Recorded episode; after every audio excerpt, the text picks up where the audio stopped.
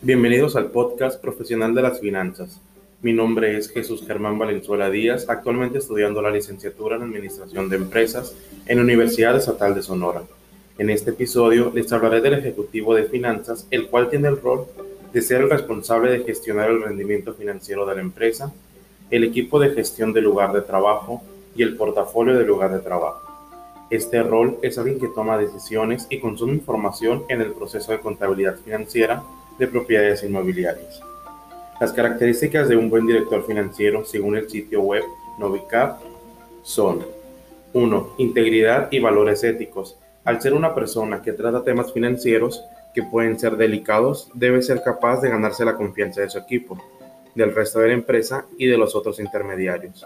Tiene que saber comunicar los mensajes y tareas adecuadas al personal y tener una actitud proactiva aportando siempre nuevas ideas y soluciones.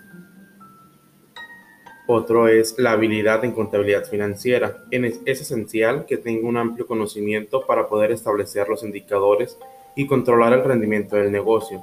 Las características que se distinguen son precisión, coherencia y puntualidad. Debe tener una mente numérica y no solo comercial. El tercer punto es que debe ser amplio dominio en la administración del negocio.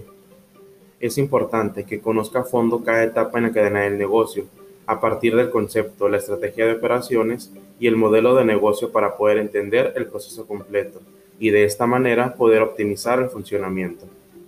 Por esta razón, los directores financieros con más éxito han pasado por los diferentes niveles de la organización.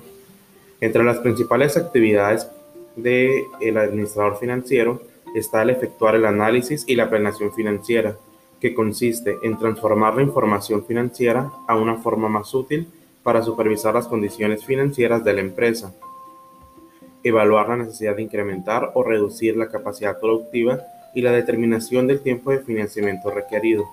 También está la toma de decisiones de inversión, las cuales determinan tanto la mezcla como el tipo de activos que aparecen del lado izquierdo del balance general, decidiendo qué activos fijos se adquieren o se deben modificar para cumplir con los objetivos de la empresa. El trabajo de un ejecutivo de finanzas está relacionado con los estados financieros, entre los cuales se encuentran el estado de resultados, el balance general, el estado de utilidades retenidas y el estado de flujo de efectivo.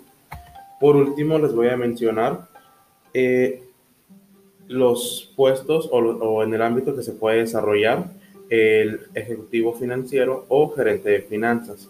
Entre ellos está el analista financiero, analista de capital, gerente de proyecto de finanzas, gerente de administración de efectivo, analista de crédito, entre otros puestos a los que se tiene acceso con el conocimiento previo en finanzas. Esto sería todo por mi parte. Muchas gracias.